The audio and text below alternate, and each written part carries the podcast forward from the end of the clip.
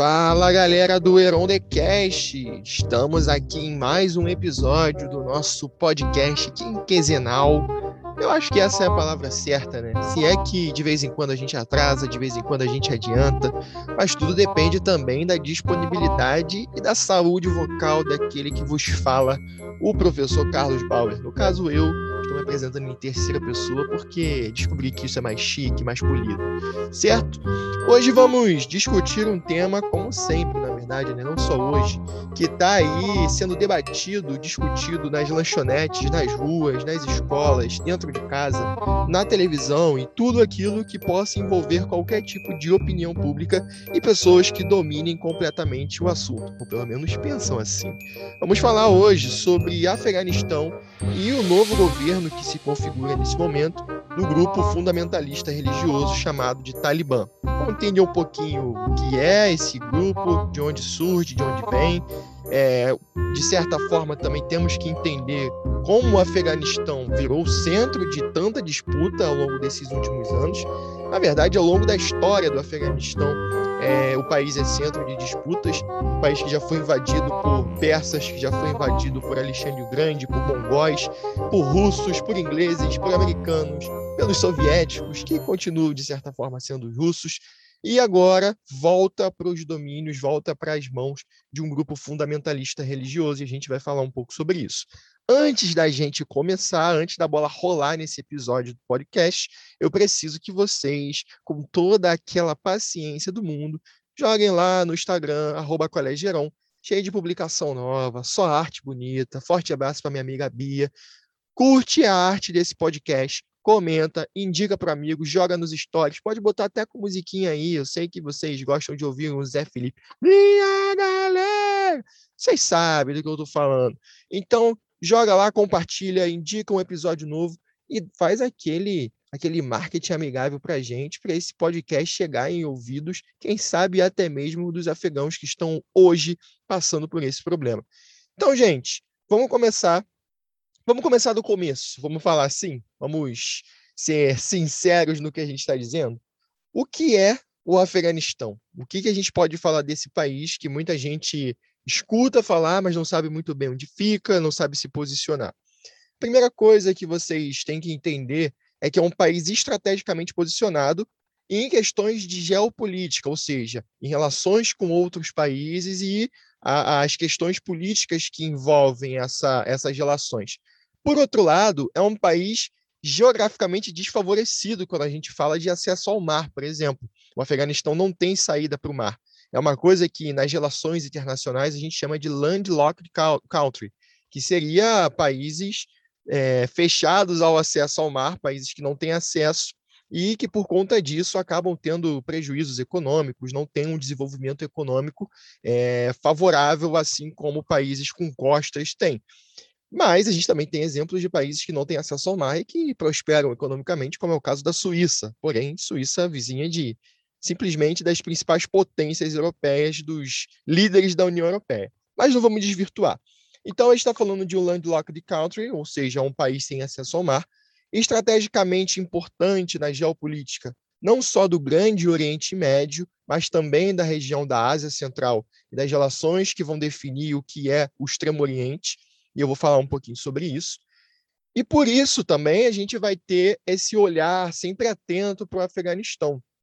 Primeira coisa dentro dessas relações.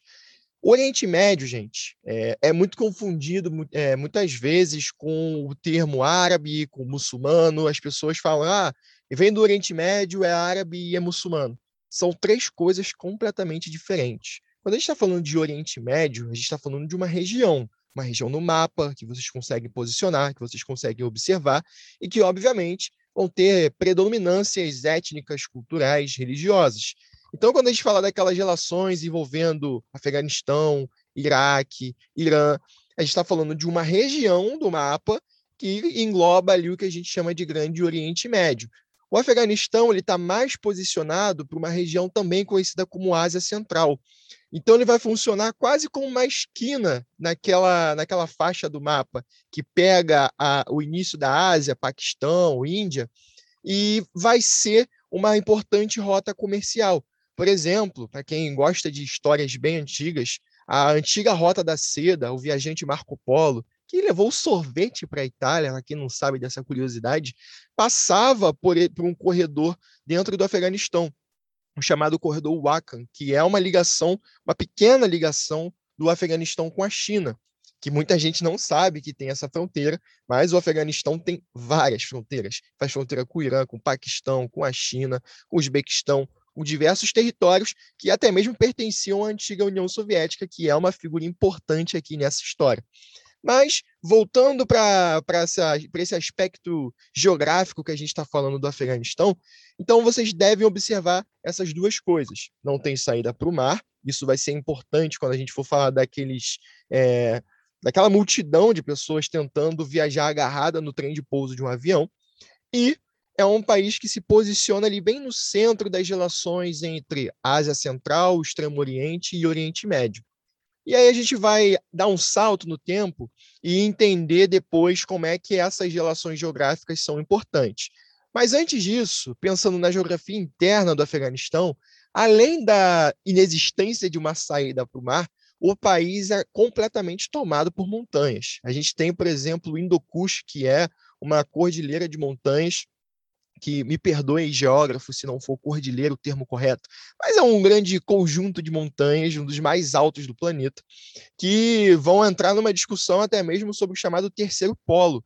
E é, eles estão no centro do debate sobre o degelo dessa região, que tem o topo das montanhas todo congelado, e é uma, uma região que, por conta desse degelo, fornece água para mais de 10 países. E aí, por conta do aquecimento global, das mudanças climáticas, essa região pode ter um degelo tão acelerado que esses países que dependem da água vão acabar sendo desabastecidos e a gente vai ter uma crise hídrica causada por todo esse processo. Então, o Afeganistão também tem uma discussão ambiental dentro da sua existência como país. E essa geografia montanhosa vai influenciar diretamente na dinâmica étnica e social do Afeganistão. A gente não tem até hoje um reconhecimento do povo afegão como uma nação, aquele sentimento nacionalista amigável, vamos colocar assim. Tem gente que não gosta do nacionalismo de nenhum tipo, mas o, o sentimento de um povo como uma nação, o povo se reconhecer como parte de um país, se reconhecer como igual e pertencente àquela unidade é, estatal é uma coisa que no Afeganistão é muito difícil de se obter, porque a região montanhosa acaba delimitando muito o espaço entre as etnias. Então, você vai ter etnia predominante em regiões do norte, você vai ter outra etnia é, predominante em regiões do sul. E aí, com isso, a gente tem uma dificuldade muito grande de formar essa ideia de nação.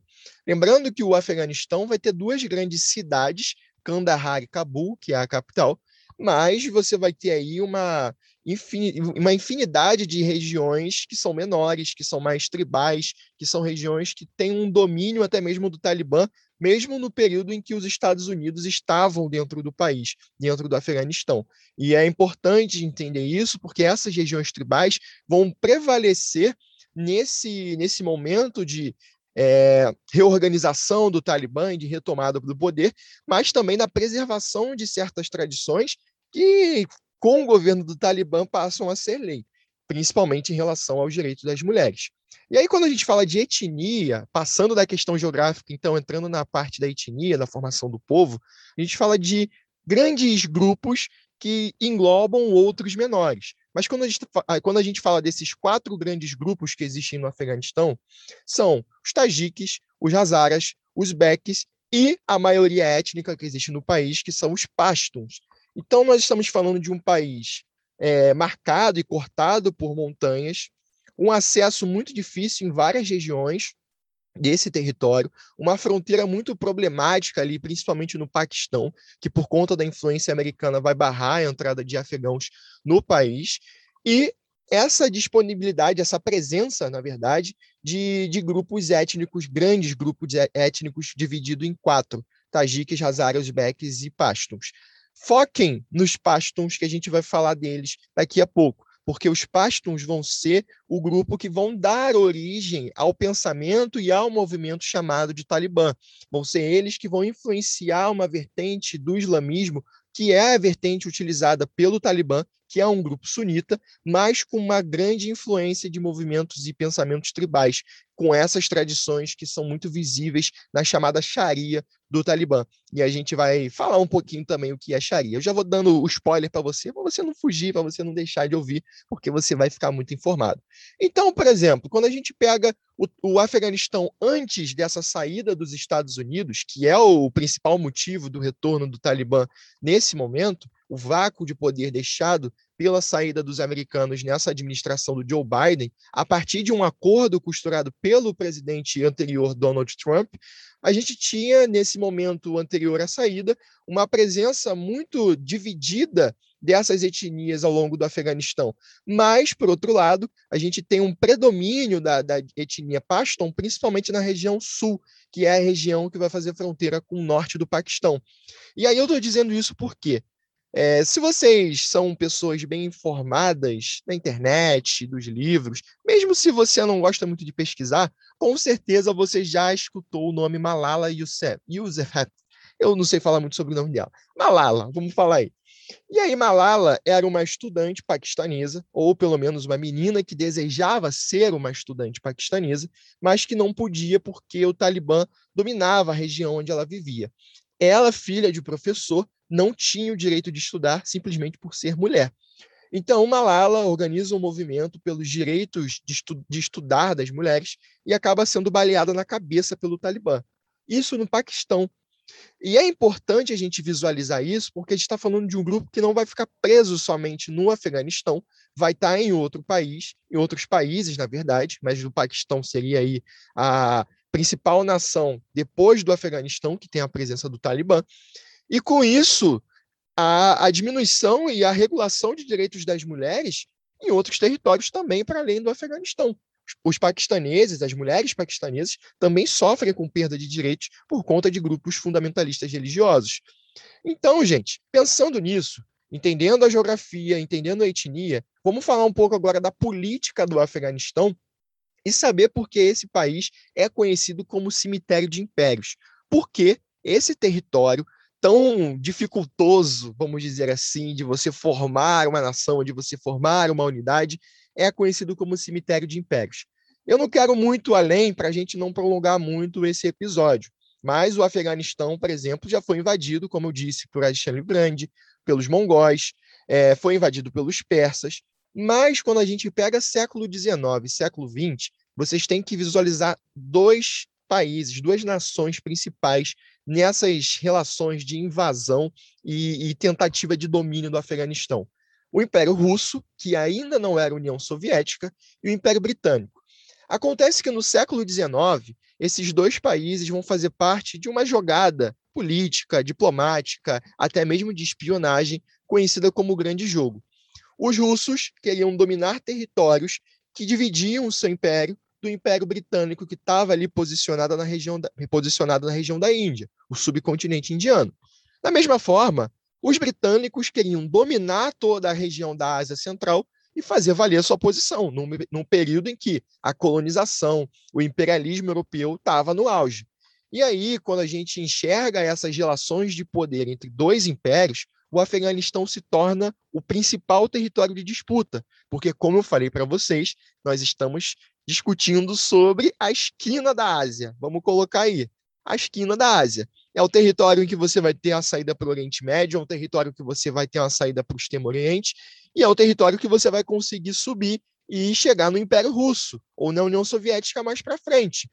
Então, era extremamente importante dominar o Afeganistão. Nessa disputa de poder chamada de Grande Jogo, os britânicos vão vencer os russos, mas não vão conseguir tomar o Afeganistão. Por sinal, essa tentativa e falha de dominar o Afeganistão, mais de uma vez, é, te, existem guerras entre os britânicos e os afegãos que são conhecidas como as guerras mais humilhantes dos britânicos, em que os britânicos chegavam com exércitos treinados, equipados, a maior potência do mundo naquela época, e perdiam para tribos, para grupos tribais que quase não tinham armas, quase não tinham nenhum tipo de ferramenta bélica moderna e conseguiam vencer pelo conhecimento do território, pela organização e o tipo de, de combate que eles travavam. E aí, então, os ingleses, nessa relação humilhante com o Afeganistão, acabam levando a um processo de independência do país. Só que o Afeganistão, mesmo se tornando um país independente, não é um país unificado no sentido do seu povo se reconhecer como tal, se reconhecer como parte desse país. É importante reforçar isso, porque isso vai se refletir até hoje. A gente ainda tem uma divisão muito tribal, muito étnica dentro do Afeganistão. E aí, o segundo momento político importante para vocês entenderem é no século XX, no auge da Guerra Fria, aquela disputa ideológica, política que existia entre o bloco capitalista, dominado e liderado pelos Estados Unidos, e o bloco socialista, dominado e liderado pela União das Repúblicas Socialistas Soviéticas, popularmente chamado de URSS, que parece risada de jovem da geração Z. Enfim, mas quando a gente fala de Guerra Fria, nós estamos falando de disputa de zonas de influência, disputa de lugares onde eu vou mandar, onde eu vou ser o cara e o meu inimigo não vai poder nem pisar.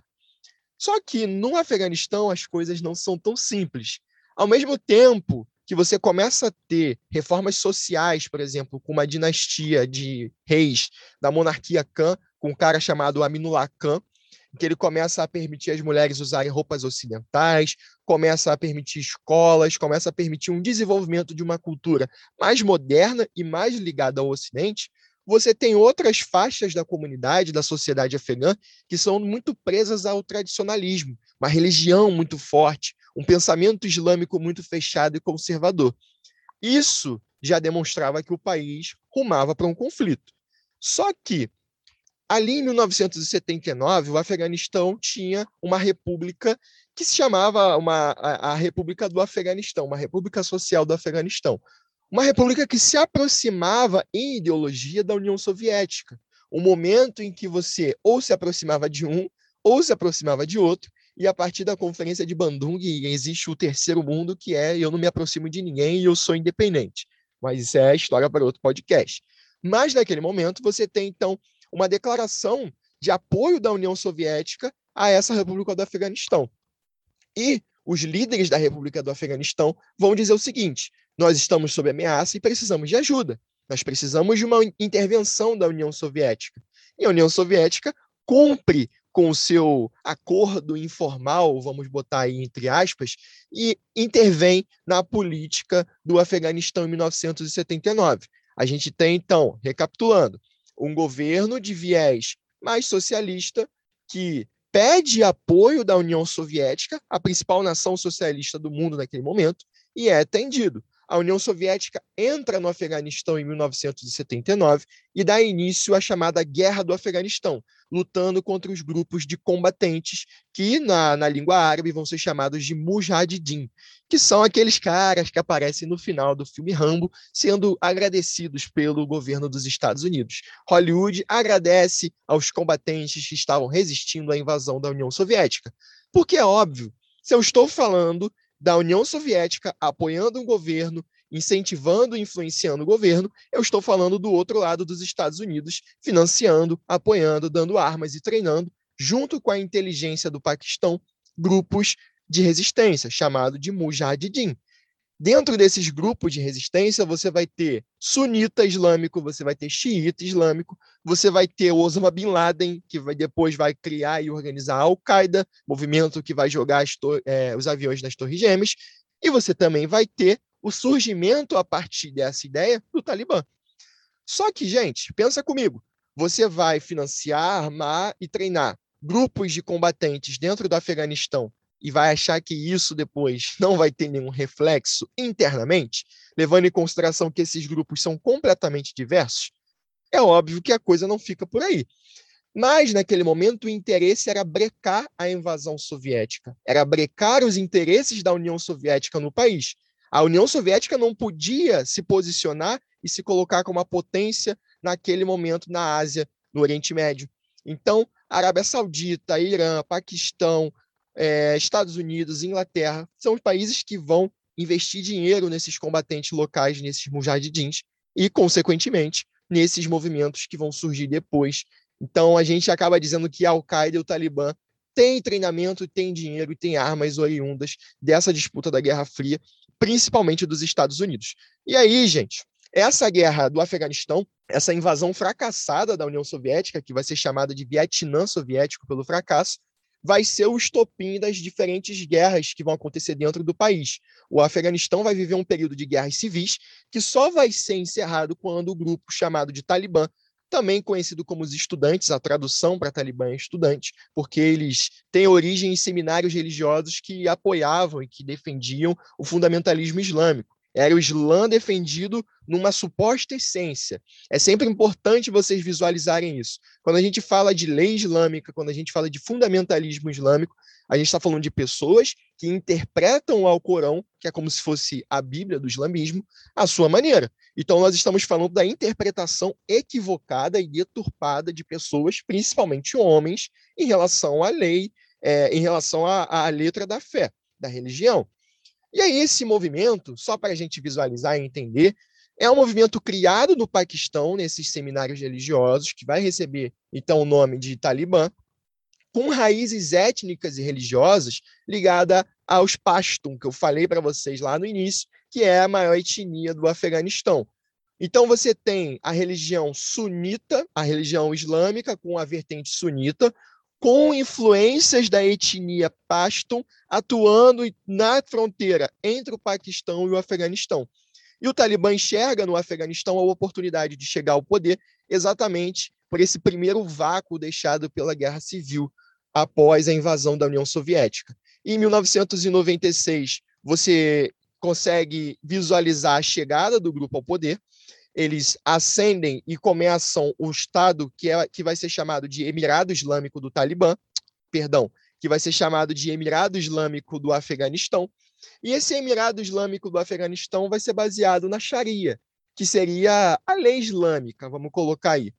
Lei islâmica, gente, é um nome problemático que deve ser discutido. Porque se eu estou falando de lei islâmica, dá a entender de que o Islã, na sua essência, está sendo aplicado ali. Mas não, eu reforço para vocês. A lei islâmica, dentro da Sharia, ou seja, não existe constituição civil, existe simplesmente a religião definindo as normas, definindo as regras. Tudo isso vai partir daquilo que eu falei, que é a interpretação dessa lei, a interpretação do Alcorão, a interpretação do que o islamismo supostamente defende. Então, esse governo iniciado em 1996 vai acabar em 2001. E aí, gente, é exatamente o nosso ponto de ruptura, vamos dizer aí. O ponto de ruptura vai ser 2001 por conta de ataques que vão acontecer nos Estados Unidos, os ataques às Torres Gêmeas perpetrados pela Al-Qaeda, uma organização terrorista de origem saudita, liderada pelo Osama Bin Laden, mas que atuava no Paquistão e no Afeganistão. Nesse período entre 96 e 2001, o que a gente tem no Afeganistão sob o governo do Talibã? A gente tem mulheres sem nenhum direito, a gente tem mulheres sendo apedrejadas por acusações de adultério, mulheres amputadas, a gente tem vendas de mulheres como escravas sexuais, abusos de menores, uma série de violações de direitos humanos. Os homens que saíam às ruas tinham que estar com a barba maior do que um punho, com a roupa alinhada. Toda uma política envolvendo os costumes e as tradições impostas pelo Talibã tinham que ser seguidos. Eles vão criar a polícia religiosa que vão fiscalizar, é, que vai fiscalizar exatamente essas questões culturais. Livros vão ser queimados, televisão vai ser proibida, a rádio vai ser proibida. Somente os itens e os costumes e as propostas ligadas à fé do Talibã deveriam ser reproduzidos e acreditados e levados adiante dentro do Afeganistão. As meninas não, poder, não podiam ir à escola, não podiam trabalhar, não podiam sequer ser alfabetizadas. Estamos falando de uma realidade, então, que as mulheres não têm direito nenhum. Então, vocês começam a entender por que daquele temor, o porquê temor ainda existente, né? mas dessa vontade desesperada de abandonar o país de qualquer maneira. São execuções sumárias que acontecem, algumas etnias que não a pastam não recebiam nenhum direito a serem alimentadas por organizações internacionais. Então a gente fala de violações constantes de um país que, naquele momento, enquanto era governado pelo Talibã, só era reconhecido por outras quatro nações, entre uma delas o Paquistão. E aí, em 2001, tudo isso começa a mudar com os atentados de 11 de setembro, quando Bin Laden leva a cabo os ataques às Torres Gêmeas, o World Trade Center, George Bush, presidente dos Estados Unidos, declara guerra ao terror. E essa guerra ao terror dele vai ter dois alvos específicos: o Talibã no Afeganistão que era entendido como um grupo que dava apoio, dava resguardo e treinava, de certa forma, os membros da Al-Qaeda, tinha campos de treinamento da Al-Qaeda no Afeganistão, e o Iraque de Saddam Hussein. E aí os Estados Unidos vão integrar a Aliança do Norte, com mais de 200 mil soldados enviados ao Afeganistão e ao Iraque, e vão derrubar esses dois governos ainda em 2001.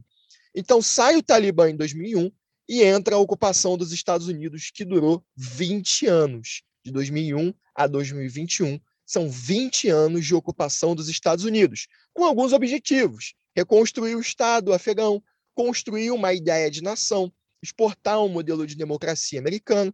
Mas vocês sabem que, de, dentre esses objetivos, apenas dois foram alcançados: diminuir a influência da Al-Qaeda na região e matar o Osama Bin Laden, que era principalmente por trás dos ataques do 11 de setembro. Por outro lado, o Estado afegão continua falido, não existe uma ideia bem determinada, bem delimitada de uma nação afegã.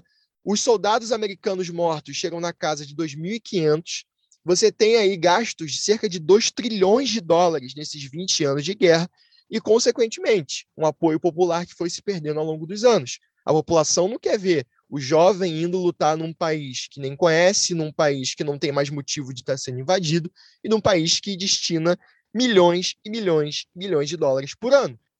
E aí a gente tem essa mudança, essa proposta da política interna, que no momento era de invadir, de ocupar, de permanecer, e que passa a ser de sair, de deixar o Afeganistão e de abandonar a guerra mais longa dos Estados Unidos. Então, 20 anos depois, a gente tem, dentro dessa política, a saída dos Estados Unidos levada a cabo pelo presidente Joe Biden. Enquanto isso, nesses 20 anos, o que acontecia com o Talibã? Ele desapareceu? Não. O Talibã ele sai do governo, mas ele passa a ocupar as regiões periféricas, as regiões mais afastadas do Estado afegão. A gente está falando de regiões que ainda preservavam uma tradição muito ligada à ideia do Talibã, regiões que muitas vezes apoiavam, ou mesmo quando não apoiavam, tinham que se submeter às ideias desse grupo fundamentalista religioso, que utiliza da religião de maneira extremada. Enquanto isso, o Talibã também vai lucrar com o cultivo do ópio, que é o principal item necessário para a produção de heroína, uma droga que está entre as mais compradas e vendidas no mundo. O Talibã lucra anualmente cerca de bilhões com a venda de ópio e de heroína é um, uma atividade ilícita que é a principal base econômica do país. Depois vem o financiamento internacional de alguns países por baixo do pano e de financiadores é, particulares que apoiam o terrorismo ainda hoje. E o Talibã também, nesses 20 anos, vai levar a cabo aí, levar adiante é, atentados com carro-bomba, homem-bomba, atentados terroristas que ficavam bem conhecidos para a gente através da mídia. E aí, no ano passado, o presidente Donald Trump, numa das suas últimas tacadas na política externa, costurou um acordo lá em Doha, no Catar, com o Talibã e o governo afegão. A ideia era a seguinte: os Estados Unidos vão começar uma saída gradual do país, o Talibã vai poder participar das novas conversas e da nova dinâmica política, mas o grupo não pode dar resguardo, dar apoio para movimentos, é, movimentos terroristas. Por que isso? Porque os Estados Unidos entendem o Afeganistão como uma incubadora de terrorismo. Eles entendem que ali é um espaço que os terroristas encontram para treinar, para difundir as suas ideias e para exportar esse terrorismo para o mundo, principalmente para a Europa, para a Europa e para os Estados Unidos. Então, o compromisso do Talibã era exatamente esse. Eles vão poder participar do novo governo, mas tem que se comprometer contra o terrorismo, algo que obviamente não vai acontecer. E aí o Trump termina o governo sem cumprir a retirada do Afeganistão, que era algo que ele defendia, isso é importante ressaltar. E hoje ele está criticando a saída do, do, da forma que foi do Joe Biden. Já o Joe Biden, na sua promessa, nas suas promessas de campanha, defendia que sim, os Estados Unidos devem sair e devem sair o quanto antes, porque enquanto ficar nessa história, ah, eu não vou sair agora, ah, eu vou deixar para depois. Ah, eu não quero sair. Nunca vai sair.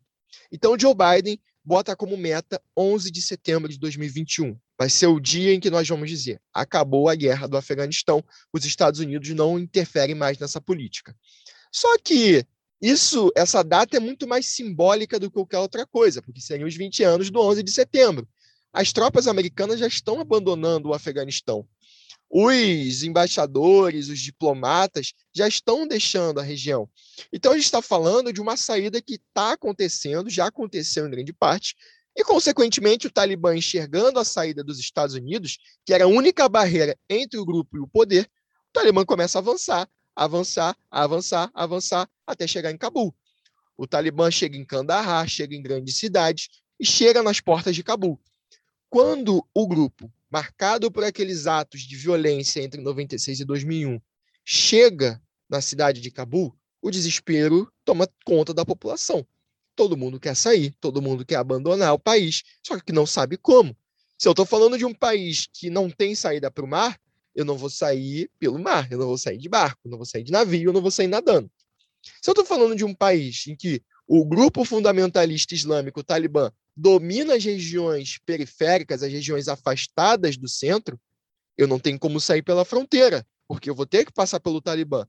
E aí só resta ao povo uma saída: aeroporto internacional de Cabul, em que os aviões que tinham capacidade para 100 pessoas levam 600 e outras agarradas no seu trem de pouso. Então a gente vai ter aquelas cenas da galera caindo do avião, porque de maneira desesperada tentou abandonar o Afeganistão. As meninas que estavam tendo aulas nas escolas, as mulheres que estavam tendo aulas nas universidades, tiveram uma cena assim marcante dos seus professores se despedindo, porque sabem que não vão voltar. É, os professores entendem que o Estado Islâmico do Afeganistão, declarado 20 anos depois, novamente, né, não entende o direito da mulher de estudar, de trabalhar e de exercer qualquer tipo de atividade, não seja ficar em casa e cuidar da família. A mulher não pode nem mesmo ir à rua sem estar acompanhada de um homem. Então a gente fala de um país que volta a ser esse retrocesso em diversos sentidos e que com certeza vai ser centro de uma grande crise humanitária e que vai resvalar em outros países de fronteira e outros países que são os principais receptores de refugiados no mundo. Então, a gente está falando de país europeu, a gente está falando de América, a gente está falando de uma importância muito grande desse momento em que o Afeganistão se torna novamente centro de uma disputa política entre países grandes e países locais, e principalmente um movimento que defende a morte e a violência como uma ideia, como uma ideologia certo? Episódio de hoje mais longo, um apanhado histórico aí interessante sobre essa questão do Talibã no Afeganistão. Espero que você tenha chegado até aqui, ou botou no duas vezes mais velocidade, chegou aqui do mesmo jeito, ou pulou, enfim, se perdeu no meio do caminho. Mas peço que você compartilhe, que você deixe sua impressão, faça aí o que você bem entender do episódio. Só não deixe de acompanhar o arroba Colégio Heron e o nosso Heron Decast, certo? Então é isso, galera. Forte abraço, a gente se encontra no próximo episódio. Espero que de um tema mais ameno, de um tema mais alegre. Não pode ser o Botafogo, com certeza. E a gente se fala da próxima vez. Valeu, aquele abraço, tamo junto.